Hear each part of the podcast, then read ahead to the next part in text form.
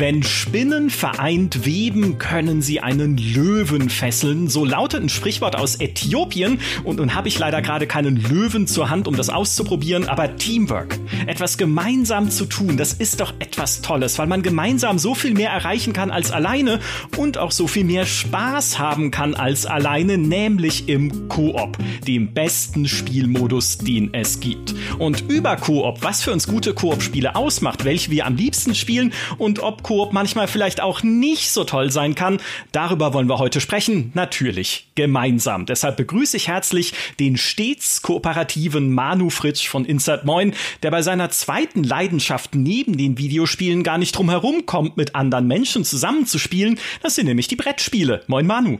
Einen wunderschönen guten Morgen. Und nun erhebt euch bitte von euren Plätzen für meinen zweiten Gast. Er hat nicht nur über 400 Stunden in Sea of Thieves versenkt, mehrere hundert oder was weiß ich, vielleicht sogar schon tausend News-Sendungen für YouTube moderiert und die Gaming-Zivilisation in die Niederlande gebracht, sondern auch in grauer Vorzeit den alten, den ersten GameStar-Podcast gegründet. Hallo, Michi Obermeier. Halli, hallo.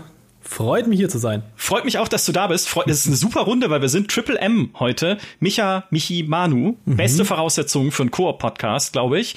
Bevor wir jetzt gemeinsam loslegen, folgt noch ein Wort von unserem Sponsor. Dieser Podcast wird euch präsentiert von Audi und The Grey Man. The Grey Man läuft seit dem 22. Juli auf Netflix und feiert die Wiedergeburt des klassischen Spionage-Thrillers. Ryan Gosling flüchtet darin als ehemaliger CIA-Söldner vor seinen eigenen Auftraggebern, nachdem er ein unschönes Geheimnis über den Geheimdienst aufgedeckt hat. Die CIA lässt das natürlich nicht auf sich sitzen und schickt einen psychopathischen Menschenjäger hinterher, der gespielt wird von Chris Captain America Evans. Das ist das klassische Setup für einen Agenten-Thriller. Und was gehört natürlich noch dazu? Na klar, schicke Autos. Ich meine, was wäre ein Agenten-Thriller ohne stilechte Fortbewegungsmittel? Und da kommt Audi ins Spiel. Unter anderem mit topmodernen Elektrofahrzeugen wie dem Q4 Sportback e-tron und dem Elektro-Coupé RS e-tron GT. Für den Dreh mussten die Fahrzeuge dabei speziell angepasst werden. Zum Beispiel wurde ein Q4 Sportback e-tron zum Podcar umgebaut. Da wurde dann ein spezieller Sitz aufs Dach montiert, in dem ein Stuntfahrer saß, der den Q4 mit einer digitalen Fernsteuerung gelenkt hat. Das nenne ich mal modernes Fahren. Noch mehr über Audi und den Dreh einer der bislang größten Netflix-Produktionen seht ihr in einer Behind-the-Scenes-Doku, die es jetzt gibt auf progress.audi slash The Grey Man. Den Link findet ihr natürlich auch wie immer in den Show Notes. Okay, lasst uns über Koop sprechen und über dich, Michi, denn du hast vor kurzem erst das Thema Koop-Modi in einer Videokolumne aufgegriffen. Was hat dich dazu getrieben? Das war ehrlich gesagt ein bisschen spontan. Also wir hatten kurz vorher, wir machen einmal in der Woche im Videoteam so ein Themenmeeting, wo wir uns eben absprechen, über welche Themen möchten wir jetzt in der nächsten Woche oder perspektivisch in den Wochen danach Videos machen. Und äh, die Vorschläge, die ich selbst hatte, die waren alle so ein bisschen, naja, kann man halt machen, muss jetzt aber auch nicht. Und dann war diese Runde eigentlich gerade schon im Moment sich aufzulösen mit so einem halbgaren Vorschlag.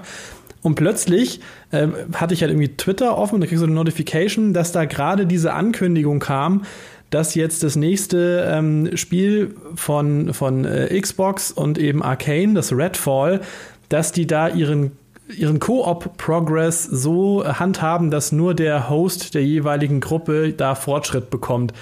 Und das nur zu lesen, ich habe ich hab mhm. offensichtlich so rumgeschrien oder habe mich so geärgert, dass die Kollegen sagen, was denn jetzt los? Ich, ja, das ist halt hier gerade reingeflattert und das macht mich einfach wütend. Und dann meinte halt Fritz, sehr richtig, wenn das halt solche Gefühle in dir auslöst, dann kanalisier das doch. Mach da mhm. doch ein Video dazu. Und das habe ich dann gemacht und das kam einigermaßen gut an. Also gibt offenbar da draußen einen Haufen Leute, die das auch aufgeregt hat, dieses ganze Thema.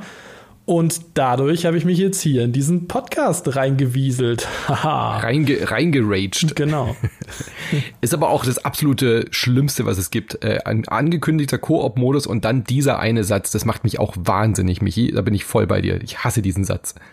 Ich fand ja sehr lobenswert, dass du Fallout 76 quasi in einem Nebensatz in diesem Video gedisst hast für die Art und Weise, wie darin Koop-Fortschritt gespeichert wird, nämlich auch nicht Also es gibt da keinen kooperativen Fortschritt in den Story Quests, sondern sie zählen für jeden einzeln, separat voneinander. So komisch. Warum? Ja. Ich, ich frage mich, wie da das Brainstorming-Meeting ausgesehen hat bei Bethesda. So, hey, lass uns mal so ein Vordergrund machen, so richtig, so richtig Koop, wo man dann aber jeder für sich allein die Story-Sachen macht. Ah, okay, cool. Ja, I'm sold. sold. Genau. lass uns das machen. Ähm, Manu, du kommst jetzt quasi gerade frisch von der Verleihung des Spiel des Jahrespreises im Brettspielbereich. Was ist denn da gerade so angesagt? Weil da, also ich kann mich erinnern, als wir mal über Brettspiele gesprochen haben, auch da gibt es ja diese Diskussion Koop gegen Versus. Was liegt denn da gerade vorne oder im Trend? Also bei Brettspielen ist es so seit den, ich sag jetzt mal Mitte, späte 80er tatsächlich auch ein anhaltender Trend gewesen. Äh, klar, du hast schon in der Einleitung auch gesagt, Brettspiele spielt man natürlich immer automatisch auch mit anderen Leuten. Deswegen liegt es vielleicht auch ein bisschen näher, dass da Koop-Modi ähm, auch äh, häufiger anzutreffen sind. Ähm, es gibt sehr viele kooperative Spiele, ähm, die gerade aber sowohl im Familienbereich als auch im Kenner- oder im Expertenspiel dann diesen Modus aufgreifen. Ähm, zum Beispiel ganz aktuell, es gibt so ein Spiel, das heißt The Great Wall, also wo man eben diese chinesische Mauer baut und verteidigt und da kannst du sogar wählen. Du kannst am Anfang vom Spiel wählen, ob du gemeinsam quasi gegen eine Art KI, das ist dann halt so kartenbasiert gesteuert, ähm, gemeinsam ah, Kartenintelligenz heißt es dann, ne? genau. gemeinsam versuchst, diese Wand äh, zu bauen und zu verteidigen oder ob du eben dann auch kooperativ gibst, äh, ähm, ähm, dich äh, betteln möchtest. Und es gibt ganz oft auch so Verrätermodi, die finde ich dann auch ganz gut. Also ein Spiel, was kooperativ startet, wo aber irgendeiner ein Verräter ist, meistens ist es der, der Micha, der dann irgendwie shady agiert ähm, und zwischendurch sich dann quasi offenbart und quasi gegen die Gruppe arbeitet. Also so, da ist die Bandbreite wirklich sehr, sehr weit und tatsächlich sehr verbreitet.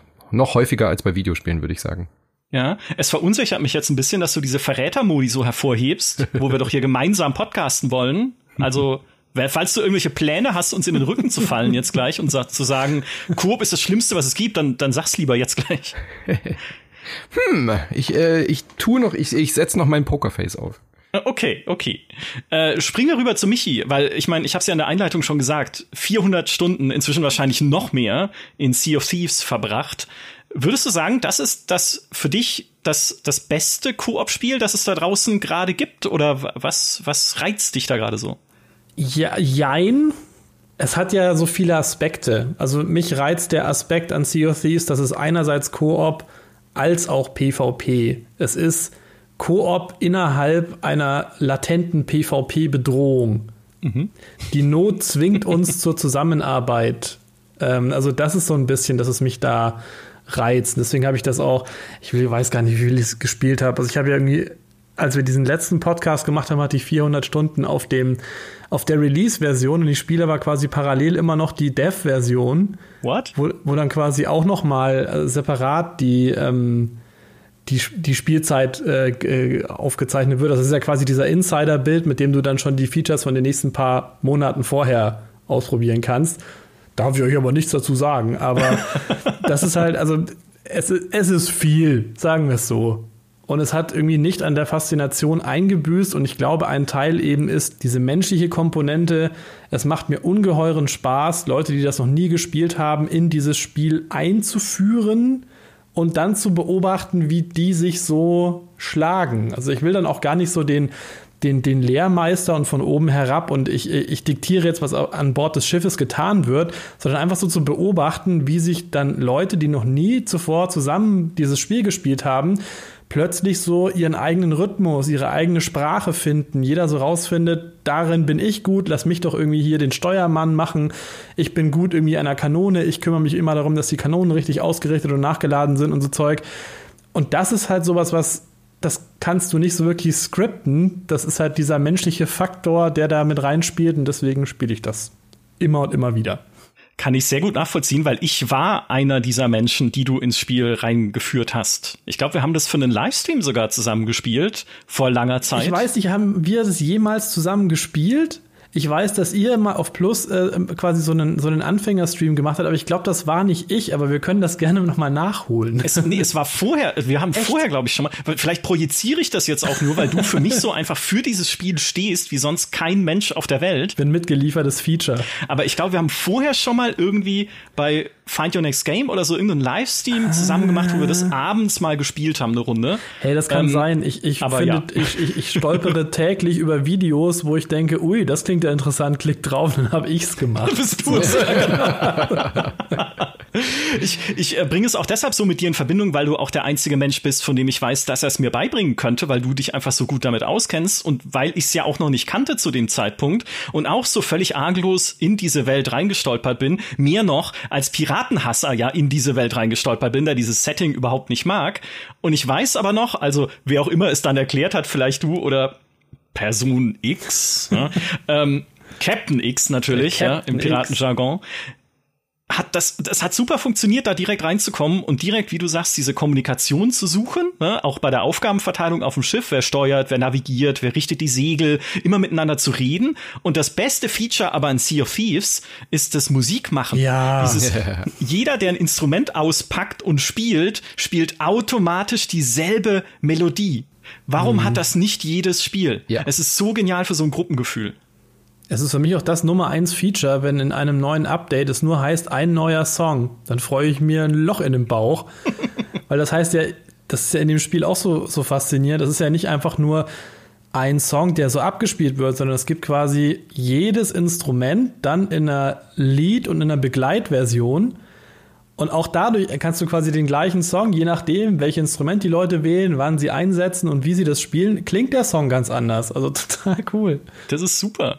Ist, glaube ich, auch was, was äh, viele Leute jetzt bei Skull and Bones enttäuscht hat, die Sea of Thieves kennen oder sich so erhofft haben, dass dieses neue Ubisoft-Ding, was jetzt nach langer Zeit endlich mal rauskommt, nach langen Irrungen und Wirrungen, Irrfahrten sozusagen über die, äh, über die Entwicklungsmeere, dass das ein anderes Spiel doch wird als Sea of Thieves, weil es da keinen solchen Koop-Modus gibt. Also da kann man zwar auch zusammenspielen, aber jeder Mensch ist ein Schiff und steuert ein Schiff und man bemannt nicht Schiffe gemeinsam, wie es halt da ist und man geht nicht gemeinsam an Land und verkloppt Skelette und sowas, sondern das ist dann nur ein Menü und es ist nicht dasselbe. Ja, je mehr man so sich gegenseitig auf die Pelle rückt, desto, desto besser ist es. Es muss ich. wohl irgendwann mal intern eine Art von Prototyp davon gegeben haben. Da gibt es ja eine sehr umfangreiche Reportage von Kotaku, die eben diese, wie du schon gesagt hast, Irrfahrt der Entwicklung da nachgezeichnet haben, wo man sich dann offensichtlich auch während der Jahre, die ins Land gezogen sind, mal gefragt hat, machen wir hier eigentlich noch das richtige Spiel?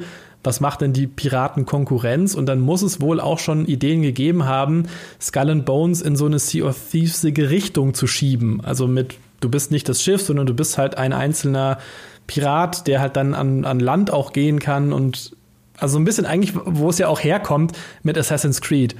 Dass du eben nicht nur das ganze Schiff bist, sondern du bist halt der eine Pirat, der da rumlaufen kann oder der Assassine, der dann auch die Enter-Manöver macht. Aber jetzt, so scheint es, wird es wohl nicht so sein. Also schwer, diese Spiele zu vergleichen. Aber man hat schon einen Charakter, oder? Man ist schon quasi der Captain auch auf diesem Schiff. Man sieht sich schon. Ja, aber der kann dann quasi nur an so einem, also der kann dann quasi nur in den Städten oder diesen, diesen Hubs kannst du rumlaufen, weil du brauchst ja auch irgendwas, wo du deine teuer eingekauften Microtransaction-Klamotten herzeigen kannst. Ja, stimmt. Äh, Manu, wie ist es bei dir?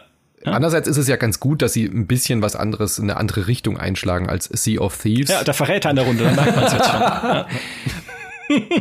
Was, was ich bei Sea of Thieves ja auch so interessant finde, dass es halt gar keine richtige Progression gibt und trotzdem Leute wie Michi dazu bringt, irgendwie 400, 500 Stunden da reinzustecken. Das finde ich eigentlich das Irre, Irrste daran oder das Faszinierendste, dass es nur so eine Semi-Progression eigentlich gibt. Mhm. Aber gleichzeitig auch wieder das Faszinierende und Spannende daran, dass halt auch Michi mit 400 Stunden uns heute quasi an Bord nehmen könnte und wir haben gemeinsam den gleichen Spaß, weil er ist nicht besser oder weiter oder Sehr hat irgendwie Punkt. einen Level 80 Charakter. So, das ist das, äh, warum das glaube ich auch bis heute so gut funktioniert. Ja, und ich glaube, es ist auch, es, ist, es gibt ja Progressionen, aber es ist halt keine im Spiel verewigte Progression mit Levelstufen und Freischaltgeschichten. Also schaltest ja trotzdem äh, Sachen frei, aber ne, mit irgendwie Charakterwerten, die sich steigern. Aber du hast natürlich eine Progression dadurch, dass du besser wirst im Spiel.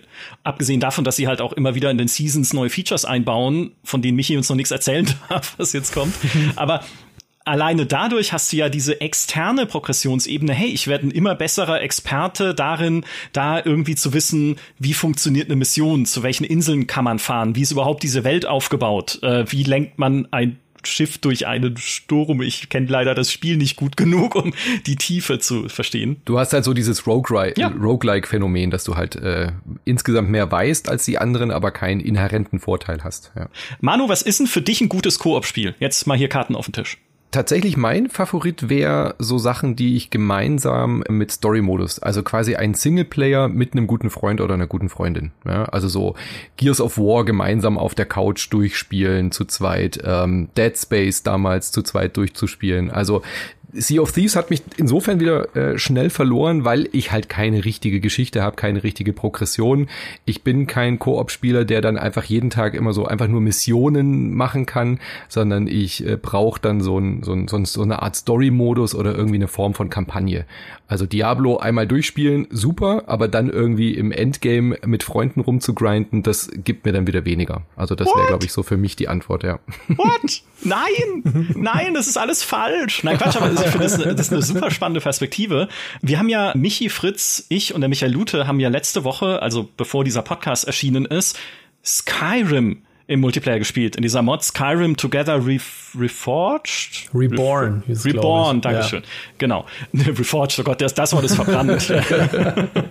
und das war ganz toll und wir können auch gleich vielleicht noch ein bisschen erzählen, warum es toll war. Ich sage nur Stichwort Pferdekopter. Aber was halt uns überhaupt nicht berührt hat bei diesem gemeinsamen Spielen, ist alles, was mit Story zu tun hat.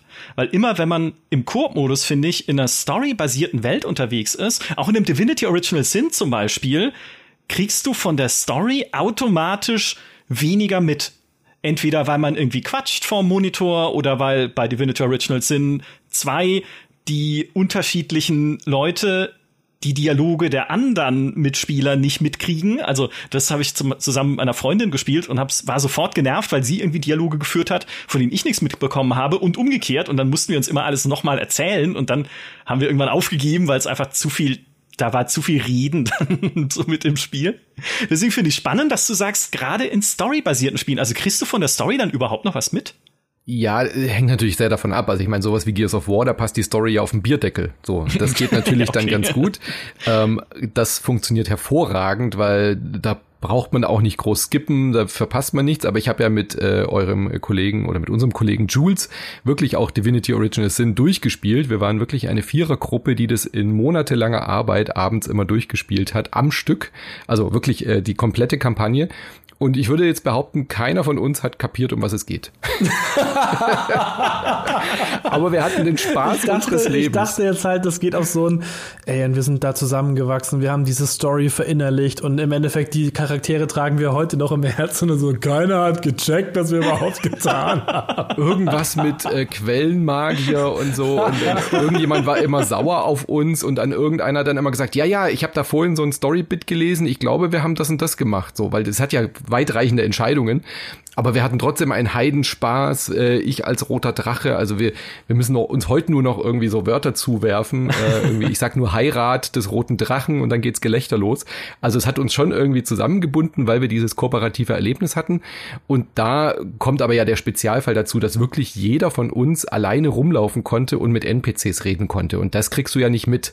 Wenn du jetzt ein klassisches äh, Dead Space zum Beispiel im Koop spielst, dann siehst du ja, oder bei Gears of War 5 war das jetzt auch so, dann siehst du halt dich selbst als Koop-Partner nicht in der Cutscene, sondern halt die Hauptfigur only. Das ist halt so ein bisschen immersionsbrechend, aber du kriegst ja alles mit. So, ja bei dem Spiel, wo wirklich alle vier in dem Rollenspiel alleine rumlaufen können. Irgendjemand öffnet eine Kiste, keiner weiß, was da gerade passiert ist.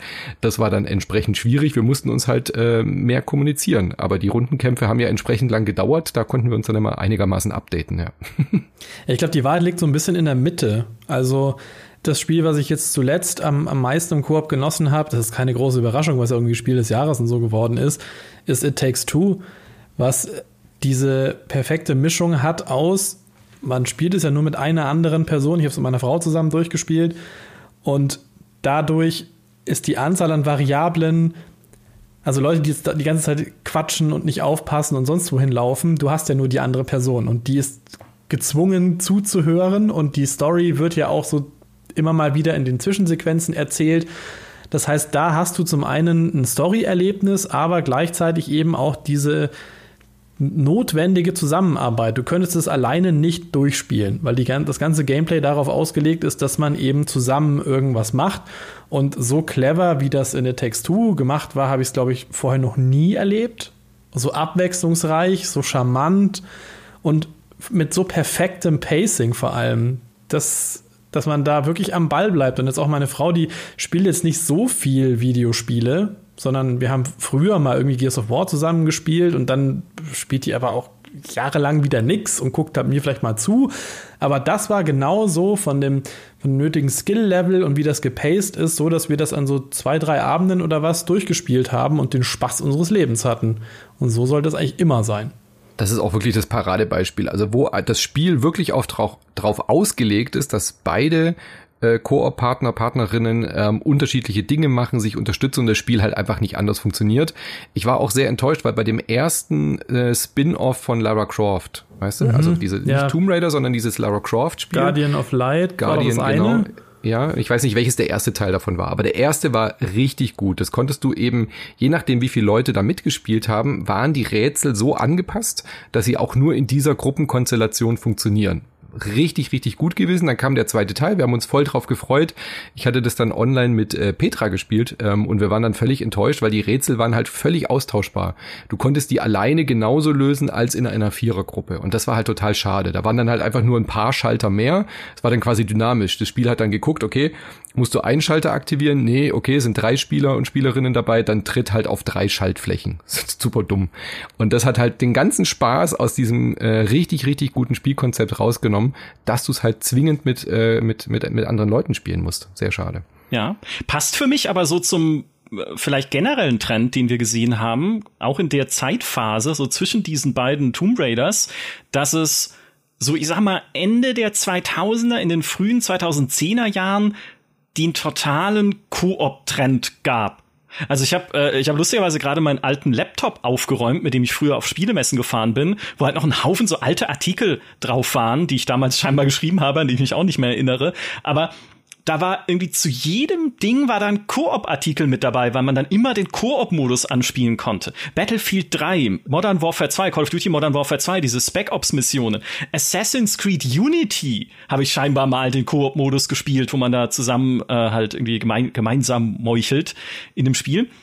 Aber ich habe das Gefühl, das ist danach dann auch wieder eingeschlafen. Ne? Und danach mhm. hieß es auch eher wieder, okay, entweder wir machen halt ein Versus Multiplayer und flanschen den irgendwie noch ans Spiel dran. Vielleicht auch mit Koop-Komponente irgendwie, so gegen, gegen PvE-Gegner. Äh, Call of Duty hat ja bis heute auch die Zombie-Modi zum Beispiel. Ne? Es gibt auch immer noch Ausnahmen. Aber ich habe das Gefühl, dass es wieder wird weniger betont dieses ganze äh, Koop-Ding. Habt ihr eine Theorie, warum das so ist? Ja, weil meine Theorie ist einfach, viele von diesen, wie du schon gesagt hast, rangeflanschten Koop-Modi, die waren halt auch nie so richtig geil. Gute Theorie. Also das war halt natürlich immer so ein, wenn das ganze Spiel, das was Manu eben gesagt hatte, mit dem, wenn das ganze Spiel schon nicht drauf ausgelegt ist, sondern das einfach nur so ein, wir haben halt noch ein bisschen Zeit gehabt, dann haben wir hier noch so ein paar Horde-Koop-Karten da irgendwie dazu gemacht.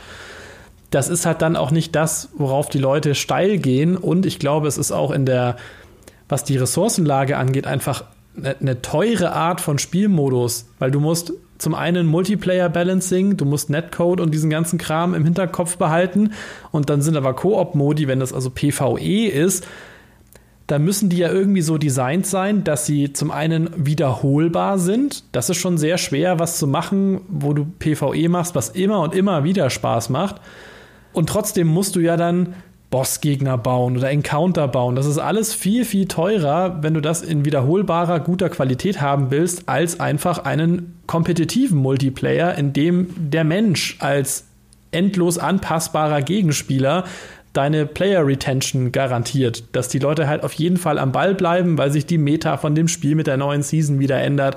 Und alles, was du tun musst, ist halt ein bisschen hier mal ein Gewehr dazu reinschmeißen und hier mal irgendwie die Map ein bisschen anpassen, aber die Faszination geht von den Gegen- und, und, und MitspielerInnen aus, was deutlich günstiger zu machen ist, als eben alles mit PvE-KI-Gegnern und, und die Encounter eben zu bauen. Ja.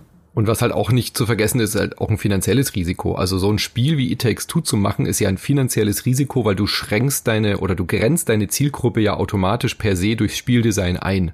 Ja, also alle Leute, die sagen, uh, ich will nicht mit anderen Menschen spielen, Menschen sind doof, die fallen ja schon automatisch raus. So und das ist halt einfach ein, ein Risiko. Deswegen verstehe ich, dass dann eben Studios so ähm, Koop-Modi machen, wo halt der zweite optional dazu joinen kann, das Spiel aber auch alleine funktioniert, wie bei Unravel zum Beispiel. Ja, auch das funktioniert ja hervorragend gut zu zweit, ist auch wirklich putzig, aber vom Spielgefühl her die Rätsel sind eigentlich identisch. Äh, du hast dann halt ein Gewicht statt den zweiten Spieler, der da dran hängt. Aber es, sie haben die Rätsel ja so gemacht, dass es eben halt auch alleine Spaß macht und genügend Spaß macht. Und das ist natürlich ein bisschen deutlich geringeres Risiko.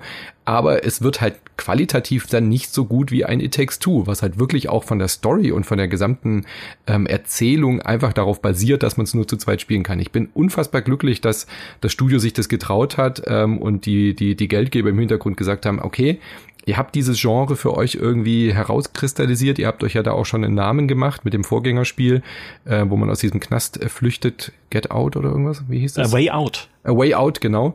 Da haben sie ja auch schon bewiesen, dass es einigermaßen funktionieren könnte. Und dann wurden sie zum Glück ja auch belohnt und haben überall krasse Kritiken bekommen. Ich hoffe so ein bisschen, dass das jetzt Schule macht, dass die Leute sehen, da ist ein Markt. Äh, It Takes Two wurde Spiel des Jahres bei den Videogame Awards, dass da jetzt mehr äh, in die Richtung sich auch getraut wird. Ja. Ja, äh, allerdings, da muss ich äh, eine Lanze brechen. Nee, falsch. Eine Lanze brechen ist ja was Positives zu sagen. Ich muss eine gebrochene Lanze wieder, wieder reparieren, was, die, was It Takes Two angeht. Denn alles, was ihr sagt, ist natürlich vollkommen richtig. Das ist ein Paradebeispiel dafür, wie Koop gut funktionieren kann. Auch, dass die Rollen der Spielfiguren halt aufeinander angewiesen sind. Bei der Progression ist halt genau das, was auch immer so gesagt wird, was ein Koop-Spiel halt leisten muss. Ne? Man läuft nicht nur nebeneinander her, sondern man muss wirklich ja, zusammenarbeiten. Es muss halt Teamwork geben, erst dann ist es ein richtig guter Koop. Aber, aber, es ist zu lang. Ich fand It Takes Two, ich habe das mit meiner Freundin gespielt und wir saßen da so, haben dann so gesagt, wie jetzt noch eine Schneewelt, wie eine komplette Schneewelt, nochmal mit neuen Mechanismen und nochmal irgendwie acht, unterteilt in acht Sublevels und sowas. Mhm. Ah, und dann sitzt du da. Weißt du, der, der Typ, der drei Stunden Podcast aufnimmt, mehrmals die Woche, sagt, das Spiel sei zu lang. Ich glaube, ich habe einen Vogel hier. Die Lanze wird nicht ungebrochen hier. Nein, ja, das lasse ja. ich nicht zu. Das Spiel darf nicht, das ist nicht zu lang. Ich stimme einem Teilaspekt dessen zu, dass ich mehrmals im Spiel gedacht habe, ihr Verrückten, Mhm. Wie viel Aufwand habt ihr denn gerade in diese eine Sequenz reingesteckt, in diese eine Mechanik reingesteckt, die wir jetzt 30 Sekunden ausprobiert haben danach nie wieder? da hätte EA eine zehnjährige Spielserie sonst draus gemacht. Und sie verwursten es halt in einer 30-Sekunden-Sequenz, aber halt voll geil. Ich muss allerdings auch dazu noch sagen, ich stehe ein bisschen auf Kriegsfuß mit dem Entwicklerteam, dessen Namen ich jetzt natürlich vergessen habe, weil Haze sie haben ja vorher, Dankeschön, sie haben ja vorher A Way Out gemacht und A Way Out war ja dieses Spiel, wo man gemeinsam ausbricht aus dem Knast äh, und sich da auch ne, in unterschiedliche Rollen aufteilt und unterschiedliche Wege geht, sich aber halt dann nur gemeinsam äh, weiter durch die Story vorarbeiten kann. Mhm. Und ich sage nicht, was es ist, aber es gibt am Ende einen Twist, der diese ganze, fand ich damals super, ja, Idee von A Way Out ins Gegenteil verkehrt. Also dir eigentlich etwas macht, was ich in einem Koop-Spiel, es war, es ist cool an sich, was sie machen und es, es bricht halt interessant mit den Erwartungen an dieses Spiel. Mhm. Aber am Ende passiert etwas, wo ich so dachte, nee, wie jetzt was? Aber nein, warum sollte ich das denn jetzt machen? Und wie gesagt, ich verrate, also jetzt könnt ihr es euch eh schon denken, aber ich verrate es trotzdem jetzt nicht. Ja, spiel's doch mal. Und dann sagt ihr, das hast du uns zu 85 Prozent nur gespoilert. Dankeschön. ähm, aber da, da dachte ich schon so, ja, also irgendwie da ist dieser Koop-Gedanke halt nicht so äh, nicht komplett ausgelebt oder durch, durch, durchgezogen sozusagen.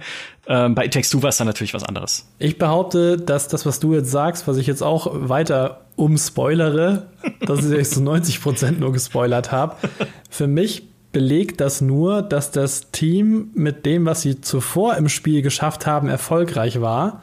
Ja, okay. Nämlich, dass du nicht damit einverstanden bist, was jetzt am Ende passiert.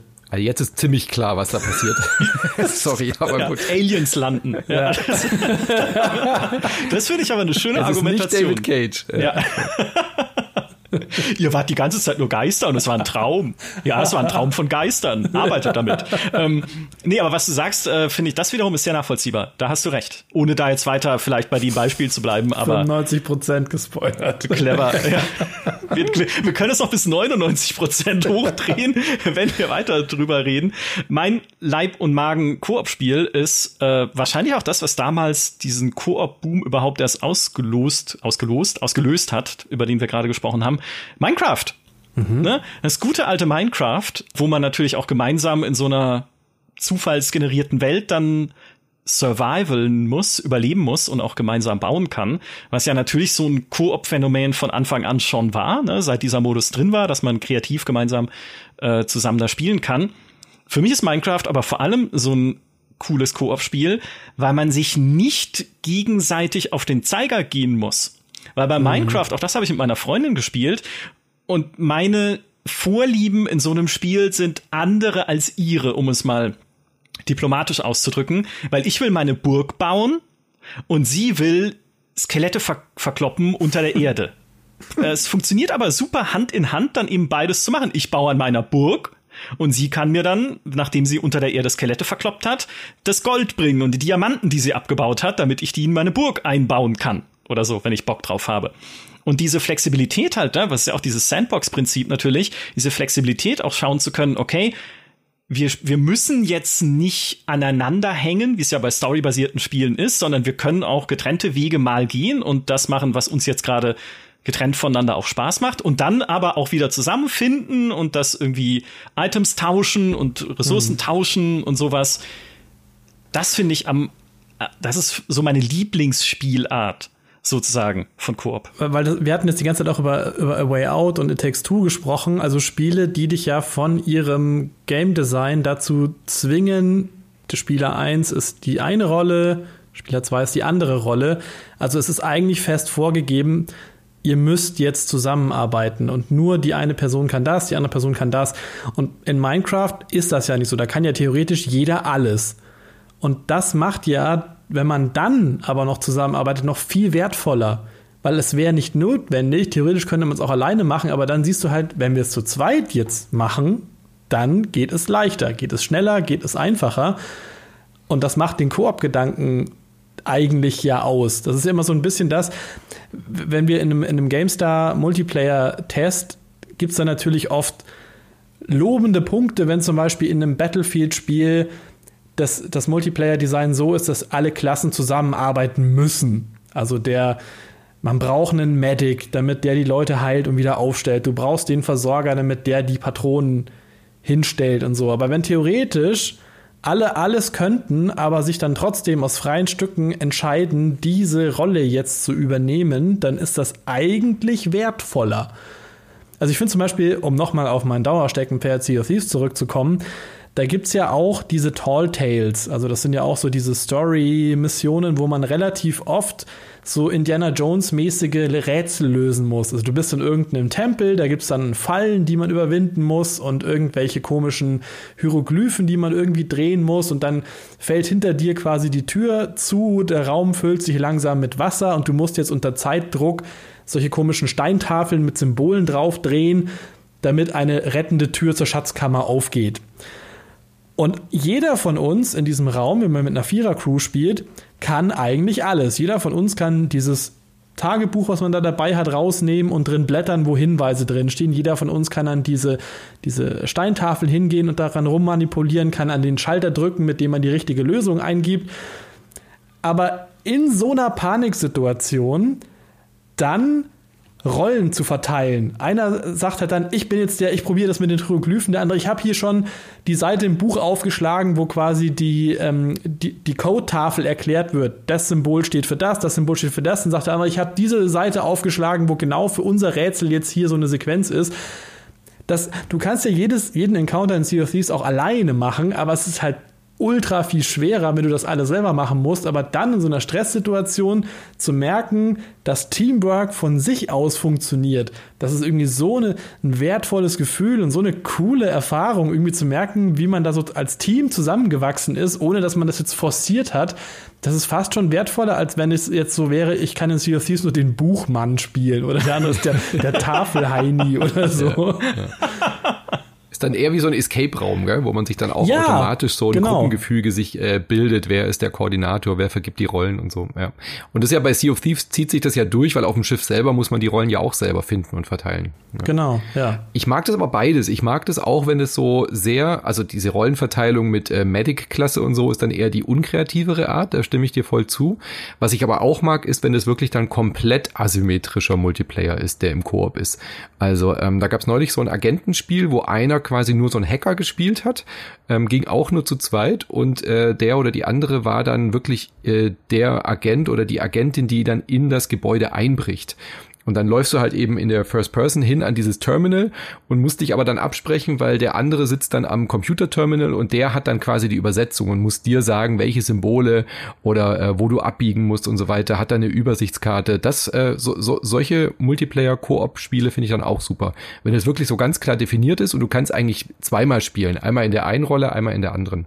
Ja, das ist doch wie bei diesem VR-Ding mit der Bombe. Ja, genau, genau, das ist so. Ja. Keep talking and nobody and everybody ex äh, ja. Wie? Keep talking and nobody explodes. Dankeschön. Ja, genau. Großartig. Ten minutes and everybody explodes. Das wäre mein Titel gewesen. genau, wo es ja auch so ist, ne? Einer entschärft die Bombe oder fummelt an der Bombe rum und der andere hat das Handbuch, in dem steht, wie es geht. Ne? Und dann ist Kommunikation entscheidend. Das finde ich also absolut super Punkt, den ihr beide da bringt, weil Gibt's das eigentlich als Brettspiel, Manu? Weißt du das? Uh. Ja, so, sowas gibt's auch als Brettspiel, klar. Ähm, das VR-Ding ist ja fast, geht ja fast schon in die Richtung ja. VR. Einer hat ja die VR-Brille auf, die anderen haben ja wirklich ausgedruckte Seiten. Oder mhm. wenn die jetzt auf dem Lab. Also das geht ja schon ineinander über. Aber solche Spiele gibt's natürlich auch mit so verteilten Rollen, klar. Scotland Yard damals eine überlegt. Gut, es war eher viele gegen einen, aber solche Spiele gibt's schon auch, dass dann in, im Koop-Brettspiel dann so verteilte Rollen äh, verteilt sind, ja. Die ganzen Escape Rooms äh, sind ja im Prinzip auch Koop-Spiele. Exit, Unlock und so, die dann quasi so einen Escape-Raum auf dem Brettspieltisch haben, ja. Ja. Wobei Michi da auch gerade den Idealzustand von Teamwork umrissen hat, glaube ich, in dem Beispiel, was du gesagt hast, weil wie ich Teamwork erlebe, nicht, nicht in der Arbeit natürlich, sondern im Spiel, ist alle rennen durcheinander und versuchen irgendwie, versuchen irgendwie klarzukommen und keiner weiß, was gerade, was gerade gemacht werden muss. Mhm. Aber äh, Micha, du bist du der ja. kleine oder der große? Du hast, du hast einen Bruder, oder? Ich bin der kleine Bruder. Ja, ich habe einen sehr viel Bruder. größeren Bruder. 14 Jahre Weil, sind wir auseinander. Weil das ist, das war doch der beste Multiplayer, der kleine Bruder-Koop. Kennt ihr den noch? Wo man einfach äh, dem kleinen Bruder einen nicht angeschlossenen Controller in die Hand gedrückt hat. Was? Der war nicht angeschlossen? Und da musste ich gerade dran denken, weil daran erinnern mich die äh, Nintendo Koop-Modi manchmal. Also bei Mario Galaxy oder ich weiß gar nicht, bei vielen Mario-Titeln ah, ja. gab es es doch, dass man nur mit der Wii-Mode irgendwie äh, Pünktchen einsammeln kann und eigentlich so gar nichts zu tun hat, du aber Hauptsache man hat einen Controller sein. in der Hand. Ja. ja.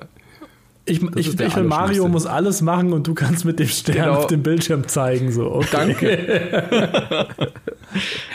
Hast du das gespielt? Ist, ist das, also, ist das wieder dieses Verräterding, was jetzt hier so Nein, nein, ich wollte nur noch eine weitere Variante von Koop reinbringen, die, äh, die aber halt nicht sehr viel Koop-Material mit sich bringt. Ja. ja, Eben, ja klar, genau. Also ich, äh, zum, ich, das mit dem, jetzt bin ich ehrlich gesagt verunsichert, was meinen großen Bruder angeht und was wir, wir haben recht wenig zusammengespielt, muss man sagen, weil der, wir hatten nichts damals. Wir hatten zwar irgendwie das Atari VCS, aber darauf keine, keine großen Koop-Spiele. Was damals ja aber super angesagt war, waren diese, ja, so Shoot'em Up oder äh, auch irgendwie Sidescroller-Sachen, die man einfach zusammen gespielt hat, die aber wenig zu tun haben mit Rollenverteilung und unterschiedlichen Fähigkeiten, sondern einfach nur, wir grasen halt gemeinsam die Levels ab. So wie es jetzt auch wieder in diesem neuen äh, Teenage Mutant Ninja Turtles Spiel mhm. ist, ne, das ja eigentlich genau das alte ist, nur halt jetzt mit ein bisschen besserer Grafik, sagen wir mal. Oder halt in sowas, wie es damals äh, Pro Protector war auf dem NES oder äh, das andere Ding, was genauso aussieht und glaube ich indiziert ist, Commander? Hm das ist ja noch mal wieder eine andere Art von Koop, weil man ja sich da nicht unbedingt absprechen muss. Ne, wir wissen genau, wir alle laufen von links nach rechts, wir alle schießen halt die ganze Zeit, weil was anderes kann man eh nicht machen mit der mit seiner Spielfigur. Vielleicht gibt's noch unterschiedliche Waffen, ne? Probotector hatte irgendwie so unterschiedliche Waffen, die man dann einsammeln konnte. Da hat man ein bisschen unterschiedliche Fähigkeiten gehabt, aber so grundsätzlich ist es einfach nur gemeinsam alles abholzen, was irgendwie von rechts kommt. Ja, wobei so, so kleine Fähigkeiten, also kleine Absprachen muss man ja dann schon treffen, dass man sagt, hey, äh, deck meinen Rücken, so nach dem Motto, dass jemand äh, die Gegner äh, aufs Korn nimmt, die von hinten kommen oder gerade auch bei so Bullet-Hell-Shootern oder so, dass man sagt, hey, ich, ich, ich schirm die in den linken Bereich ab, du den rechten, so ein bisschen gibt's da ja schon.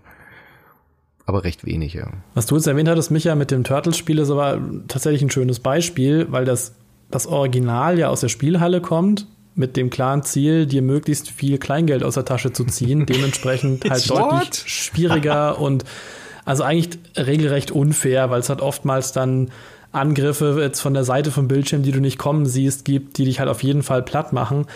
Und das Neue, das ja nicht mehr machen muss, weil ähm, die moderne Spielkonsolen und PCs vorne gar keinen Münzschlitz dran haben, falls ihr das schon bemerkt habt.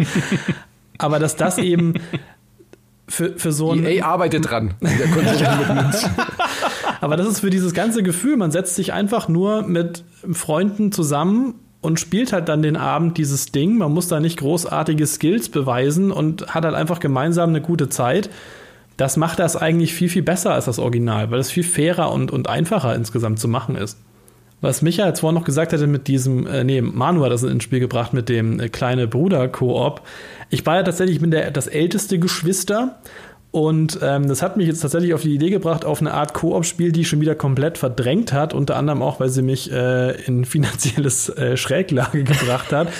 Ich habe mit meinen kleinen Geschwistern früher immer im Geschwister-Koop mit nicht eingesteckten Controller erst Guitar Hero gespielt und dann haben die da einfach auch so eine Plastikgitarre in die Hand gekriegt und einfach so mitgeklampft und war nicht angesteckt, aber ist ihnen ja egal, weil geile Musik und Bühnenshow und cool und sie dachten halt, sie haben da jetzt das Gitarrespielen gelernt. Aber die sind so gut geworden in der Zwischenzeit. Und es war halt dann jetzt so, dann kam ja irgendwann Rockband raus. Ich habe deswegen das mit der finanziellen äh, Schräglage, weil ich halt endloses Geld in diese ganzen DLC-Songs reingesteckt habe. Und dann haben wir halt irgendwann als Geschwisterband zu viert dieses Spiel gespielt. Und das ist halt also so eine belohnende Art von, von, von Koop-Spiel. Also was das für ein, für ein Zusammenhalt auch so auslösen kann, wenn es halt nicht nur darum geht, man schießt jetzt irgendwelchen Monstern ins Gesicht, sondern man musiziert halt gemeinsam, auch wenn man kein Instrument kann. Also sie haben quasi das runterdestilliert, was das Coole ist, in der Band zu sein. Dieses Zusammenhaltsgefühl, Publikum bejubelt ein, man hat irgendwie Spaß, ohne halt jahrelang Instrument gelernt haben zu müssen. Ja. Dann müsste es noch so einen Modus geben, wo dann einer so eine Solo, Solo-Karriere startet und die Band verlässt oder sowas und ein, ein eigenes Ding spielt. ja, das ist wieder wieder Divinity Multiplayer, wo dann die anderen dann nicht sagt, welche Dialoge und, und äh, Plattenverträge er jetzt abgeschlossen hat. Aber super Beispiel, ja. Rockband konnte ich einfach nie. Da war ich immer, außer singen, aber singen kann ich auch nicht, aber singen ist es egal, weil da muss man nur ungefähr Töne machen, die zu dem passen, was im Lied passiert. Die Instrumente, das war mir immer zu kompliziert. Aber Micha, ich kenne da einen Modus, wenn ich dir deinen Controller in die Hand gebe, dann kannst du das auch. Das hat nicht angeschlossen. Jetzt Gitarren-Solo. Oh Mann, das waren Zeiten, ey, diese ganze Guitar Hero Rockband Geschichte, da gebe ich dir absolut recht. Da habe ich jetzt gar nicht mehr dran gedacht im Sinne von Koop, aber du hast absolut recht, dieses Gefühl gemeinsam, obwohl man nur so ein paar Knöpfchen drückt, da wirklich ordentlich abzuhotten, das war oder rocken, was sagt die Jugend heutzutage? Fragt mich nicht. Hier ist keine Jugend. Musizieren. Ja, das war wirklich großartig, ja. Ja, ja, und DJ Hero. DJ Hero hat noch, äh, hat, hat mich auch besonders gecatcht, aber das war wieder eher äh, Singleplayer. Ja. Genau, wollte ich gerade sagen, der DJ ist doch ja. immer nur eine, einer. Ja, ja. So, der halt DJt einfach. Aber das war, das äh, stimmt an die, an die ganze äh, Rockband-Ära hatte ich auch schon nicht mehr gedacht, weil man ja heutzutage eher so in Richtung der äh, It Takes Twos und Portal 2s und auch sowas wie Left 4 Dead natürlich denkt, ne? Also dieses zusammen überleben und auch da ein bisschen Rollen verteilen und so. Aber das Coole, glaube ich, an diesen Bandspielen war auch der gemeinsame, das, das gemeinsame Ziel. Also du hattest nie in Rockband nur ein Ziel für dich. Also klar konntest du natürlich gucken, hey, ich will möglichst gut dieses eine Instrument beherrschen und möglichst gut dann irgendwie die, die Töne treffen und da Sterne sammeln oder was auch immer es war. Aber am Ende war es doch das Allerbefriedigendste, wenn man halt wirklich gemeinsam den Song richtig gut ins Ziel bringt. Und das ist, glaube ich, auch nochmal ein ganz, äh, ganz wichtiger Faktor, dass es halt dann eben nicht den Singleplayer-Modus gibt für denjenigen, denjenigen, der die Band verraten möchte und die Solo-Karriere starten möchte, sondern dass man halt zusammen dieses Ziel dann auch am Ende erfüllt und Punkte sammelt. Ja. Wobei das ja auch sehr gut alleine funktioniert hat. Ähm, aber gebe ich dir absolut recht. Was ich auch spannend finde, es gibt auch viel zu wenig, sind eigentlich diese Mingle-Player. Das gibt's gar nicht mehr, das Wort. Ich glaube, Ubisoft hatte das damals erfunden bei ähm, The Division.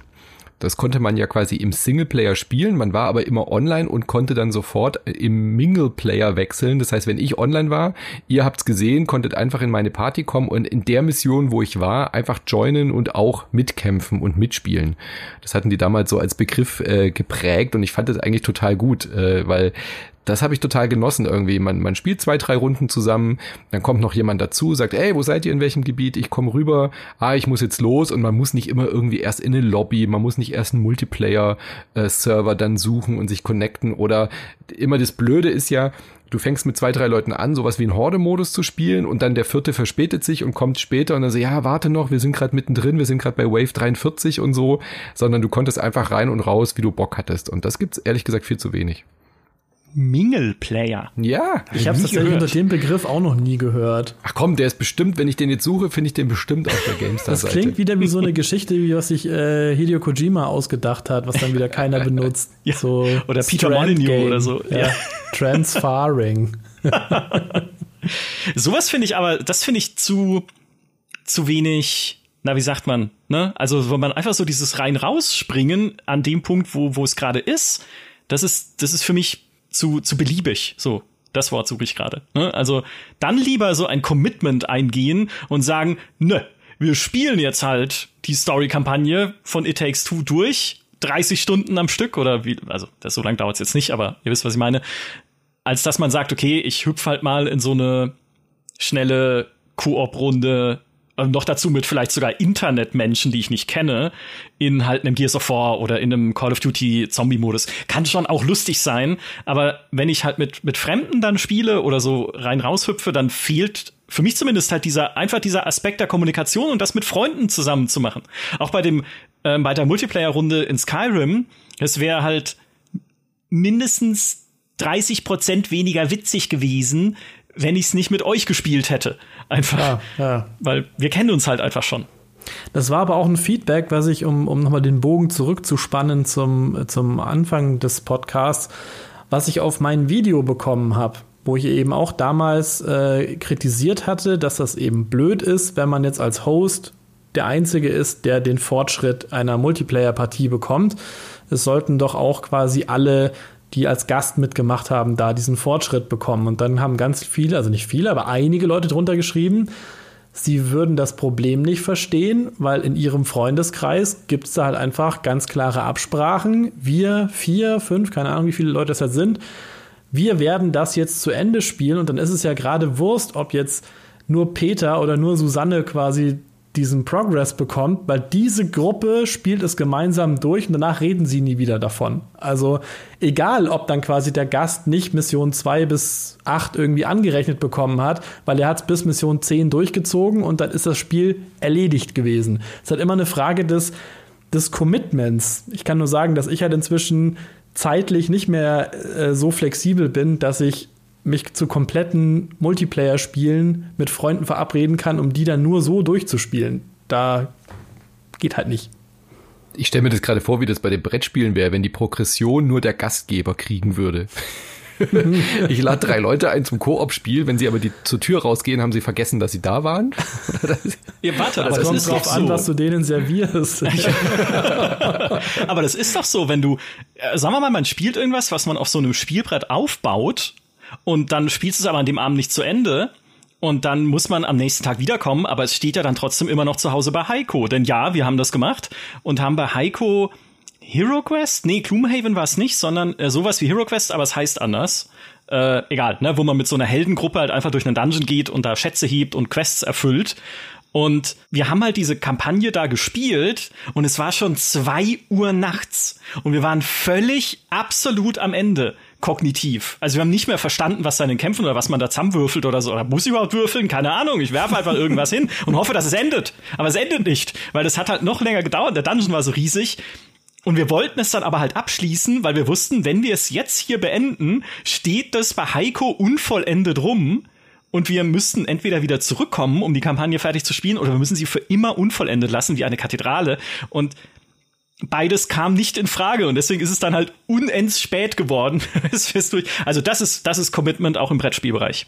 Aber ich überlege gerade, es gibt ja Kampagnenspiele auch im Brettspiel, wo man Sachen aufklebt, zerstört. Das nennt sich Legacy. Also äh, Pandemic Legacy zum Beispiel ist ein recht bekanntes Spiel.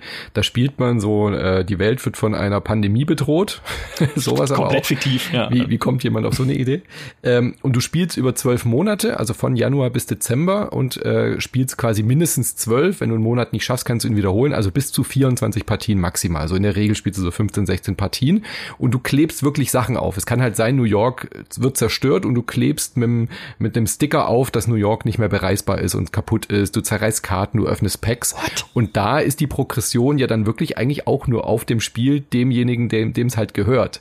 Wenn du dann quasi umziehst ähm, nach der dritten Partie und wegziehst, dann hast du diese Kampagne ja auch nicht mehr. Also von daher wäre das vielleicht insofern vergleichbar. Aber ähm, ich verstehe nicht, weil, weil Videospiele haben doch eine ganz andere Technik. Wenn ich zum Beispiel Far Cry damals hatte ja auch einen Koop-Modus, da war das auch so, dass die Progression nur für den Host ist. Ich verstehe nicht, was das soll, weil das wäre doch technisch nicht so schwierig, weil das Spiel ist doch lokal auf beiden Konsolen äh, installiert. Also wo ist denn da die Problematik? Warum wird diese Entscheidung so oft getroffen, dass wenn eine Mission abgeschlossen ist, dass die einfach auf beiden Systemen irgendwie gespeichert wird? Ich verstehe nicht, was da, was da dahinter steckt, warum das so oft gemacht wird, Michi. Meine Theorie ist einfach, das ist halt nicht wichtig genug, da jetzt großartig Hirnschmalz und Entwicklungsressourcen reinzustecken. Also, weil dieses, dieses, dieser Mingle-Player-Gedanke, bestenfalls will man ja eh nur kurz mal eben da so ein bisschen mitballern, damit man halt während dem Ballern noch was zum Quatschen hat, aber eigentlich ist es egal, wie der Progress ist. Es gibt ja viele Leute, denen das vollkommen egal ist. Und dann aber sich, ich glaube schon, dass das technisch nicht so einfach ist, wie ich das in meinem Video darstelle, mit man muss da eine Checkbox anhaken, so ungefähr, und dann ist das fertig. Das will ich ja auch gar nicht unterstellen. Aber ich glaube halt einfach, dass es, es kostet halt Ressourcen. Man muss das halt dann testen, man muss das halt, äh, wie sagt man, feintunen auch, dass das alles so funktioniert und offenbar halt nicht wichtig genug, dass man es wirklich implementiert. Und dann lässt man es halt so, so halbgar, dass man es hinten auf die Schachtel draufschreiben kann, aber niemand im Kleingedruckten sieht, dass das eigentlich doof ist. Ja. Natürlich ist es nicht technisch nicht trivial. Du müsstest viel, viel mehr Abfragen machen. Hat derjenige, der Gast ist, schon die Mission gemacht? Ja, nein. Und so ist mir völlig klar. Safe Games über, überschreiben, abfragen und so weiter. Das ist mir schon bewusst. Aber dass es so vielen Leuten dann irgendwie halt doch nicht wichtig genug ist, wundert mich, weil ich finde es total demotivierend. Also wenn jemand sagt, hey, spielen wir eine Runde Far Cry im Koop und ich weiß, ich investiere da jetzt zwei, drei Stunden, mach coole Mission, aber dann muss ich die gleiche Mission nochmal spielen in meiner Story? Forget it, ich würde niemals zu dir dazu joinen. So, warum soll ich das machen? Dann muss ich ja nochmal, dann brauche ich ja für die Mission insgesamt sechs Stunden. So, da ist mir meine Zeit ehrlich gesagt zu schade ähm, ähm, und die, die, diese, dieses Koop-Gefühl dann nicht, nicht wichtig genug. Dann spiele ich wirklich lieber sowas wie Sea of Thieves, wo man dann gemeinsam ein Erlebnis hat, was einmalig ist.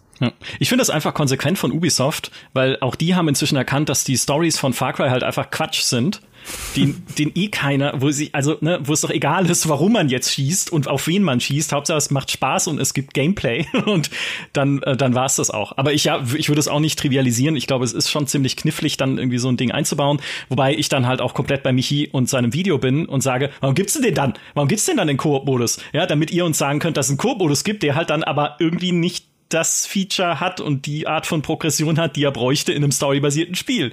Deswegen, so leicht lassen wir euch da auch nicht davon kommen, Ubisoft. Da verstehe ich es noch eher bei Fallout 76, wo man sagt, okay, es sind ja Singleplayer beziehungsweise Story-Inhalte in einem Online-Spiel, wo Leute halt an sehr unterschiedlichen Punkten sehr unterschiedliche auch noch Entscheidungen in der Story getroffen haben können. Ja, da können ja sogar Charaktere sterben beim einen und beim anderen nicht. Und das dann in einem Koop-Modus so unter einen Hut zu bringen, dass das, was man gemeinsam erlebt, trotzdem irgendeine Art von Sinn ergibt und eine gemeinsame Progression, knifflig. Es, hat, es ja? hat, natürlich auch einen anderen Stellenwert. Also wie du eben schon gesagt hattest, wir haben jetzt Skyrim Together in einer Gruppe von Bekannten gespielt, was es uns, glaube ich, einfacher machen würde, wenn man jetzt Story-Entscheidungen fällt, die dann über das Schicksal von einem ganzen Dorf oder von einzelnen NPCs entscheidet. Nur wenn ich jetzt mit irgendwelchen Randos zusammengeworfen werde über ein Matchmaking und dann entscheidet der sich halt, dass mein Lieblings-NPC jetzt sterben muss, Dann werde ich aber aufspringen und quasi schnellstmöglich versuchen, das Kabel aus der Wand zu ziehen, dass der Progress nicht gesinkt wird. Weil der Blödmann jetzt entschieden hat, dass äh, mein Lieblings-NPC Arthur gekillt wird. Keine Ahnung. Das ist halt ein Unterschied. Also, und dann verstehe ich wieder, dass die Studios sagen, ja, wie? Und jetzt sollen wir quasi auch noch einen Extrafall, lieber Michi, für dich einbauen. Wenn du mit Leuten spielst, die du auf einer Skala von 1 bis 10 nicht so geil findest, dann sind die Entscheidungen nicht bindend. Aber wenn es geile Leute sind, dann sind sie schon bindend, oder was? Ja.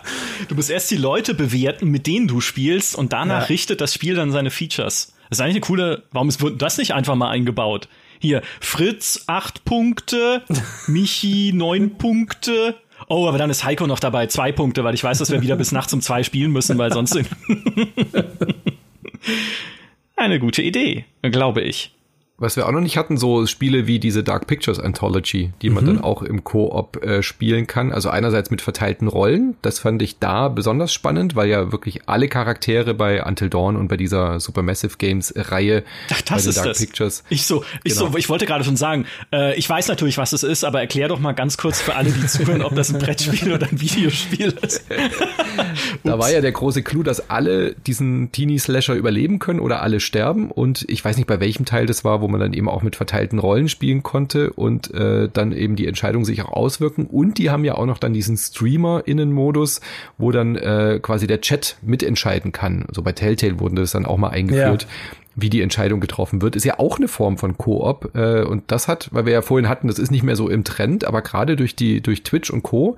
sind solche Modi ja tatsächlich äh, Usus geworden. Selbst bei so Card-Building-Games gibt es ja so Twitch-Modi, wo dann irgendwie der, der Chat entscheiden kann, welche Karten gewählt werden für den nächsten Run und so. Wobei das äh, kann man, glaube ich, nicht eindeutig auf Koop einschränken, weil das ist ja gerade diese Streamer-Mode-Geschichten da ist das ja auch, dass der Chat dein Gegner sein kann. Also da kann der Chat ja quasi auch abstimmen, jetzt regnet's Lava bei dir oder jetzt kommt der Kettensägenmörder irgendwo her.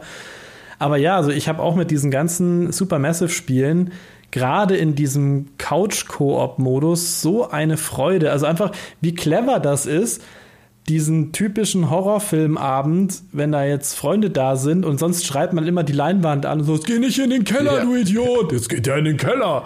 Und diesmal bist du halt selber der, der in den Keller gehen muss oder halt nicht und wirst dann schon sehen, was du davon hast. Also das finde ich auch eine ganz tolle Art und hoffe auch, dass da noch ganz viel kommt. Also ich bin von dem The Quarry, das jetzt neulich rausgekommen ist, das habe ich mir mit großer Freude gespielt. Ich meine, ich fand, dass die, die äh, Dark Pictures Spiele nie so recht an Until Dawn rankamen, weil es einfach nicht mehr so eine, so eine frische Idee war. Man kannte halt den Modus jetzt schon. Aber jetzt zuletzt das The Quarry hat wieder richtig viel Spaß gemacht und ich bin auch echt gespannt, was jetzt da in der dritten Staffel von. Ist es die dritte Staffel von, von Dark Pictures? Oder kommt jetzt die zweite? Ich weiß nicht, wie die das mit den Staffeln, aber es kommt auf jeden Fall ein neuer Teil ja, jetzt zur Gamescom, ja. genau. Doch, ich finde es auch. Ich finde es total äh, cool, dass die da ihren Modus gefunden haben, der so auch ein bisschen anders als die Telltale-Spiele und so funktioniert und äh, diese, dieses Genre da irgendwie wiederbelebt. Und was das halt auch macht, ist, es bringt Leute unterschiedlicher Skill-Level zusammen. Weil so ein Dark Pictures-Spiel oder auch jetzt ein Telltale-Spiel, die haben in der Regel, was die, die Komplexität der, der Bedienung angeht, sind die ja sehr überschaubar.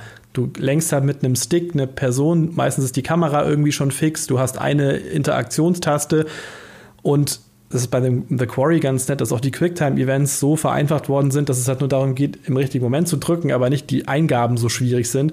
Das heißt, du kannst mit Leuten spielen, die halt sonst eigentlich nichts mit Videospielen am Hut haben. Oder du kannst auch mit Leuten spielen, was jetzt in dem As Dusk Falls, das äh, diese Woche, glaube ich, rausgekommen ist, äh, drin ist die müssen nicht mal einen, einen Videospiel-Controller in der Hand haben, weil sie das vielleicht nicht gewöhnt sind, sondern es gibt ja dann solche Companion-Apps, dass die einfach auf ihrem Smartphone was abstimmen oder irgendwas drücken müssen, was auch nochmal so quasi diese Barriere einreißt und man mit mehr Leuten die Sachen gemeinsam erleben kann.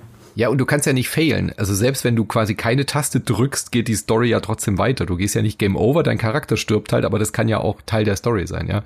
Die gehen ja sogar so weit bei The Quarry, dass sie sogar einen Kinomodus äh, angebunden haben, dass du quasi vorher einfach Entscheidungen festlegst, dann musst du gar nicht mehr spielen, sondern kannst dich einfach zurücklegen und dann spielt sich das Spiel von selber und du legst so Charakterzüge fest. Also du sagst dann, diese Figur soll eher ängstlich agieren, die soll voll der Draufgänger sein. Und dann siehst du die Entscheidungen einfach automatisch ablaufen. Also selbst so weit gehen sie. Sie sind, sie sind sich ihrer, ihres Spielgenres voll bewusst, ja.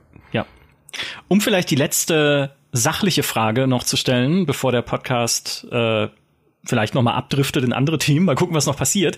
Würdet ihr sagen tatsächlich, dass Koop Spiele grundsätzlich besser macht? Also zumindest wenn er gut gemacht ist. Ne? Also mal vorausgesetzt, viele der Dinge, die wir jetzt besprochen haben, werden eingehalten, ne? dass man wirklich auch zusammenarbeiten kann, dass man natürlich keine Sync-Probleme hat, wie wir in dieser Skyrim Multiplayer-Mod, wo dann das Pferd rumhelikoptert, wenn man aufsteigt. Oder wo Fritz, das ist übrigens, sorry, jetzt muss ich doch, jetzt, jetzt muss ich kurz selber ablenken, die beste Szene, die ich in letzter Zeit einem Kurvspiel erlebt habe, weil diese Skyrim Multiplayer Mod die Spielwelt nicht richtig synchronisiert hat zwischen uns, haben wir an den Punkten, wo Zufallsereignisse stattfinden, unterschiedliche Ereignisse bekommen, die nur wir sehen können. Und da gab es eine Stelle, da habe ich eine Gruppe Banditen gesehen, die jemanden überfallen haben und habe die halt besiegt. Ja, die waren relativ schwach. Zwei der Leute, die mitgespielt haben, nämlich Michi und der Michael Lute, haben gar nichts gesehen an der Stelle. Die haben einfach nur mich gesehen, wie ich in der Gegend rumgerannt bin. Und Fritz, oh. Fritz hat Vampire gesehen und ist dann mit dem Schwert in der Luft für uns, weil wir sie nicht gesehen haben, in der Luft herumfuchtelnd durch die Gegend gerannt und hat geschrien, es sind überall Vampire, was ist das denn hier? Und dann ist er gestorben, einfach so. Und wir standen da, haben keine Gegner gesehen und haben uns gedacht, was ist denn jetzt los? Ah. Kein Bug, ist ein Feature. Es ist wundervoll. Mega Comedy-Feature. Ja. Das haben die aber tatsächlich inzwischen, haben sie das in Anführungszeichen gefixt. Sie haben das einfach rausgenommen. Es gibt oh. jetzt halt keine Zufallsbegegnung, weil es offensichtlich nicht so einfach äh, synchronisieren kann. Aber Schade. mega lustig, ey. Das war fantastisch, fantastisch. Eigentlich könnte man ein Spiel nur darauf basierend aufbauen, dass Leute halt glauben, sie spielen ein Koop-Spiel. In Wirklichkeit ist es aber komplett asynchron und sie erleben komplett unterschiedliche Sachen und man wundert sich die ganze Zeit, was machen die denn da? ähm, liebe Entwickler, denkt drüber nach, was ich euch eigentlich fragen wollte. Manu, macht Koop-Spiele grundsätzlich besser? Immer. Nee, so pauschal kann man das garantiert nicht sagen. Ich, ich würde es pauschal auch, so sagen. Ich würde es pauschal tatsächlich äh, ablehnen, weil dafür gibt es zu viele schlechte Beispiele, wo Koop aufgesetzt ist, wo der Koop nicht wirklich einen, einen Mehrwert bietet, außer dass man halt zu zweit spielt. Und ja, insofern würde ich sagen, jein, weil ein, ein, ein schönes Erlebnis zu zweit oder zu mehrere Koop, gehe ich jetzt mal von zwei Personen aus, ähm, macht natürlich erstmal schöner. Also ich meine, auch ein Singleplayer zu spielen mit jemandem, der neben dir auf der Couch sitzt und mitfachsimpelt, mitdiskutiert, ist immer auch ein schöneres Erlebnis, würde ich so sagen. Von daher würde ich ein, ein Jein sagen, aber jetzt per se einfach überall Koop drauf manchen würde ich jetzt auch nicht bei meinen Videospielen wollen, sondern dann wirklich äh, auf Qualität setzen, sowas wie It Takes Two, wirklich Spiele zu entwickeln, die halt den Koop im, im Fokus haben. Dann das macht es definitiv dann äh, besser, ein besseres Erlebnis, würde ich sagen, aber halt im speziellen Fall. Tja, Manu wieder, der am Ende halt noch bessere Spiele haben will. sowas aber auch. In so einem Nebensatz. Ja, aber, aber, aber, so meine, meine Antwort wäre ja, auf jeden Fall macht Koop jedes Spiel besser, aber das ist ungefähr das gleiche Phänomen, dass ja auch jeder Transformers-Film im Kino besser ist, wenn man mit jemand anderem reingeht, damit man sich halt drüber aufregen kann, wie dumm das alles ist. Also allein dieses, diese menschliche Komponente, du hast jemanden, mit dem du währenddessen quatschen, blödeln, sonst irgendwas machen kannst, wertet es ja schon auf. Theoretisch braucht es dafür aber keinen Koop. Heutzutage kann man ja einfach dann über Discord oder sonst irgendwie miteinander quatschen. Aber dieses gemeinsame Erleben, also auch das gemeinsame sich ärgern oder amüsieren darüber, was für dummes Zeug passiert, ist schon ein besseres Erlebnis, als es nur alleine getan zu haben. Aber gut, das macht halt das Spiel nicht unbedingt besser. Das stimmt. ich würde sagen, für mich macht es auch alles besser, was keine Story hat. Aber bei einer Story bin ich doch immer noch eher altmodisch und da will ich auch nicht, dass mir jemand zuschaut. Wenn meine Freundin reinkommt und ich spiele gerade irgendwas Storybasiertes, Also ob es jetzt irgendwie ein Fallout ist, ein Fallout 4, was ich nochmal angefangen habe oder sonst was. Ich will, will da nicht, dass mir jemand zuschaut, wie ich Entscheidungen treffe. Das ist wie, als, als, als käme jemand rein, wenn ich gerade auf dem Klo bin oder sowas. Das ist ein sehr intimer, wichtiger Moment für mich. Da will ich okay, jetzt also nicht Micha wird nie reden. Streamer werden. ja, genau. Möchte ich, dass ihr mir zuschaut. Bitte schaut jetzt weg. Bitte schaut jetzt weg, während ich entscheide, welche Kommt Fraktion immer dieser gewinnen soll. Pause-Screen. Ja, und wenn, und wenn er dann wieder zurückschaltet, ist alles anders in der Spielwelt und ich habe irgendeine Entscheidung getroffen. Megaton ist jetzt gesprengt in Fallout 3. So, was habt ihr jetzt davon? Nee, und auch, weil ich halt immer diese Angst habe, wenn es was Storybasiertes ist, wo halt auch mehr Mühe in der Story steckt, als es jetzt in einem Gears of War, Gears of War hat auch seine Momente, sage ich mal, oder als es in einem Diablo ist. Wobei Diablo hat auch seine Momente, sage ich mal, aber ihr wisst, ich, als es in einem Sea of Thieves ist. Obwohl. Nein. Das hat schon auch seine Momente, weil an der Stelle kann ich es mal sagen, da passieren in der Story-Kampagne echt dramatische Sachen und dann werden die mir, wenn ich hier mit den GameTube-Kollegen oder mit anderen oder mit Jules also die Sachen stream, dann labern die mir da rein, dann laufen die in eine Zwischensequenz rein, dann triggern die irgendwelche Sachen und ich bin noch nicht da. Toll, herzlichen Dank auch. Also Koop macht doch nicht alles besser. Ja. das ist wie ein Diablo Immortal jetzt, wo ja auch andere Leute noch in der Welt unterwegs sind, nicht unbedingt innerhalb deines Teams, aber die Welt ist ja bevölkert und es kann ja sein, dass die dir auch in der Zwischensequenz rumlaufen, wo gerade jemand super spektakulär vom Bösen besessen wird oder sowas und drumherum laufen halt drei Krieger so oh ja, oder beste Szene überhaupt in Diablo Immortal, wo ich einen Geheimraum öffne und da drin ist schon jemand ein anderer Spieler. Dieser Raum wurde ja, gut, das ist bei Uncharted auch geöffnet. immer so. Ja. Bei Uncharted geht man auch immer in irgendeinen Tempel, der seit tausend Jahren nicht berührt wurde, aber durch den Seiteneingang kommen dann die Bösen rein. Ja, ja die Hintertür war offen die ganze Zeit im ja. Tempel. Ja, hast du ja. es nicht gesehen. Aber eine Sache fällt mir gerade noch ein. Äh, GTA Online wäre besser mit mehr Koop. Uh. Also die Heist-Missionen, die damals rauskamen, nachdem das Spiel neu zum ersten Mal rauskam, äh, die alten Menschen erinnern sich, da gab's ja dann diese Heist-DLC-Missionen, die quasi in GTA Online gespielt haben. Ja. Und die waren so gut, die waren so geil, Richtig es waren so gut. tolle Momente. Einer, äh, Harry, fahr schon mal den Wagen vor, einer schraubt noch am Safe rum und kapiert die Tastenbelegung nicht und so. Und dann auf einmal kam da nichts mehr. Ich finde es so schade, dass GTA Online mit dieser fantastischen Welt äh, nicht noch diese mehr Heist-Missionen äh, eingebaut hat, sondern alles nur noch immer dieses Gedöns halt ist, was in GTA Online Das ist aber das, was ich, glaube ich, eingangs gesagt habe, warum quasi auch damals dieser Koop-Trend eingeschlafen ist, weil diese Heist-Missionen sind halt teuer in, in, in allen Belangen. Also zum einen ist es ein, ein eher enges, eine enge Zielgruppe, weil das müssen Gruppen sein, die wirklich sich absprechen und wirklich das mehrmals probieren wollen und frustresistent sind. Und dann ist es halt immer so ein riesen Rambazamba mit Zwischensequenzen und dann irgendwie, du klaust den Fluchthubschrauber und das Boot und alles muss irgendwie im gleichen Zeitpunkt wie am Schnürchen in so einem Ocean's Eleven Film klappen. Das ist halt irre aufwendig und wenn du einfach nur, ja, hier drei neue Autos und jetzt erschießt euch halt Modus. Das ist halt billig. Ja, aber wenn einer das Budget und die Zeit dafür hätte, dann wäre es halt dieses Studio, ne? Ach, also was? mit dem Geld, was da drin steckt. Also ich habe selten bessere Koop-Momente gehabt, als gemeinsam in den Sonnenuntergang mit der Millionen im, im Rucksack irgendwie mit den Jets äh, auf, auf, auf, dem, auf dem Fluss da wegzufahren oder auf dem Meer. Ja, das war so fantastisch. Ja. Ja, da kann dir, da kann dir Jules ja auch äh, Romane dazu erzählen, der ja da sehr drin steckt, der ja auch diese ganzen verrückten Challenges mit irgendwie alle heißt am Stück mit der gleichen Crew und oder so verrückte Sachen irgendwie gemacht hat.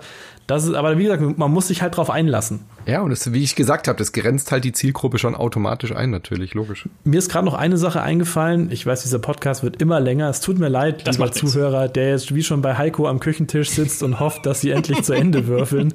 Das ganze Thema Koop-Mitspieler machen es für mich schwierig, der Story zu folgen. Koop-Mitspieler machen es für mich aber auch schwierig, Gags zuzuhören. Ich habe zum Beispiel deswegen Borderlands 3 und jetzt auch äh, das Tiny Tina Wonderlands nicht gespielt, weil ich Borderlands 2 als so ein irre anstrengendes und auch dieses Borderlands The Pre-Sequel als so ein irre anstrengendes äh, Unterfangen in Erinnerung habe, weil ich das im Koop durchgespielt habe. Anfangs waren wir zu viert und dann waren wir, waren wir auch nur noch zu zweit.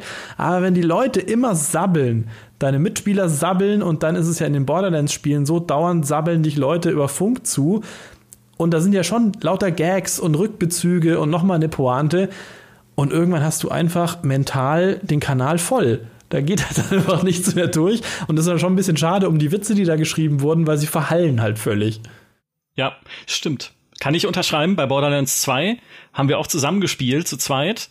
Und ich musste mehrfach ermahnen, dass doch bitte jetzt Ruhe sein soll, weil es spricht gerade Handsome Jack. Und ich möchte, es ist bestimmt witzig. Man setzt sich ja dann auch selber so unter Druck, weil man schon von allen gehört hat, Handsome Jack ist witzig. Ich aber unbedingt hören muss, warum der so witzig ist, um da mitreden zu können. Und dann, ja, dann wird halt drüber, drüber ge gewitzelt. Das ist auch der Redaktionsspitzname für Heiko, oder? ja, ja, Handsome Jack. Ab jetzt, mhm. ja. Ihr habt es hier gehört, er ist witzig. Ja, hört zu, wenn Heiko redet. Ähm, was, was mir noch als letztes Ding hier auf dem Zettel steht, sind einfach, bei Skyrim haben wir es jetzt ja schon gehabt, wenn das Spiel es nicht macht, dann macht es mit Mods. Ne, es gibt so viele Koop-Mods, also sieht man halt auch, wie der, wie die Anziehungskraft auch manchmal ist, bei einem Singleplayer-Spiel zu sagen, komm, lass mal einfach irgendwie gucken, ob wir da nicht doch ein gemeinsames Ding reinmodden können. Und ich weiß noch, relativ legendär ist da eine Koop-Mod für Tomb Raider 2 mit 16 Laras. Ich habe keine, ich habe das nie gespielt. Ich weiß nicht, wie das, also Echt? Was da passiert, aber du bist halt mit sech, kannst mit bis zu 16 Laras da im Level rumklettern und, weiß ich nicht, den, den Dino dann einfach so wegstompen, einfach so wegzagen, indem du ihn zu 16 dann da wegschießt. Nee, halt, der Dino ist in Tomb Raider 1, ne? Das ist in Tomb Raider, Tomb Raider, die Mod ist für Tomb Raider 2. Ich kenne Tomb Raider nicht so gut, das müsst ihr mir zugestehen. Aber 16 Laras. Gibt im zweiten auch einen Disa Dinosaurier, glaube ich. Ja, gibt's. Okay. Okay, gut, dann, dann habe ich es richtig gesagt.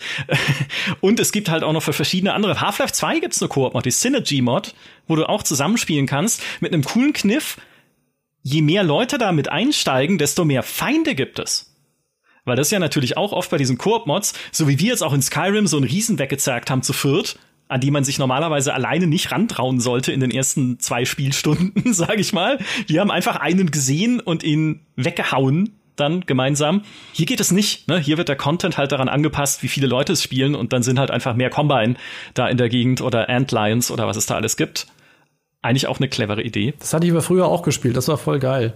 Gibt's auch schon sehr lange, glaube ich. Also es ist eine der, der Klassiker-Mods. Oder es gibt auch eine super legendäre Koop-Mod für die Elder Scrolls Oblivion, die man am selben Bildschirm spielen muss. Also die hat, die kann nicht mehrere irgendwie Rechner zusammenschließen, sondern es gibt nur einen Bildschirm, auf dem man beide Charaktere sieht. Und bei einem Open-World-Spiel wie Oblivion ist es sehr unangenehm, sag ich mal, wenn man so auf persönliche Freiräume steht, die ganze Zeit so Schulter an Schulter durch diese Welt zu laufen, damit man halt auf demselben Bildschirm immer zu sehen ist. Das ist eine Teambuilding-Maßnahme. Das ist wie diese, diese Rennen, wo man auch so an den Füßen zusammen oder so ein, Sa so ein Sackhüpfrennen. Nur als Videospiel. Ja, ganz genau.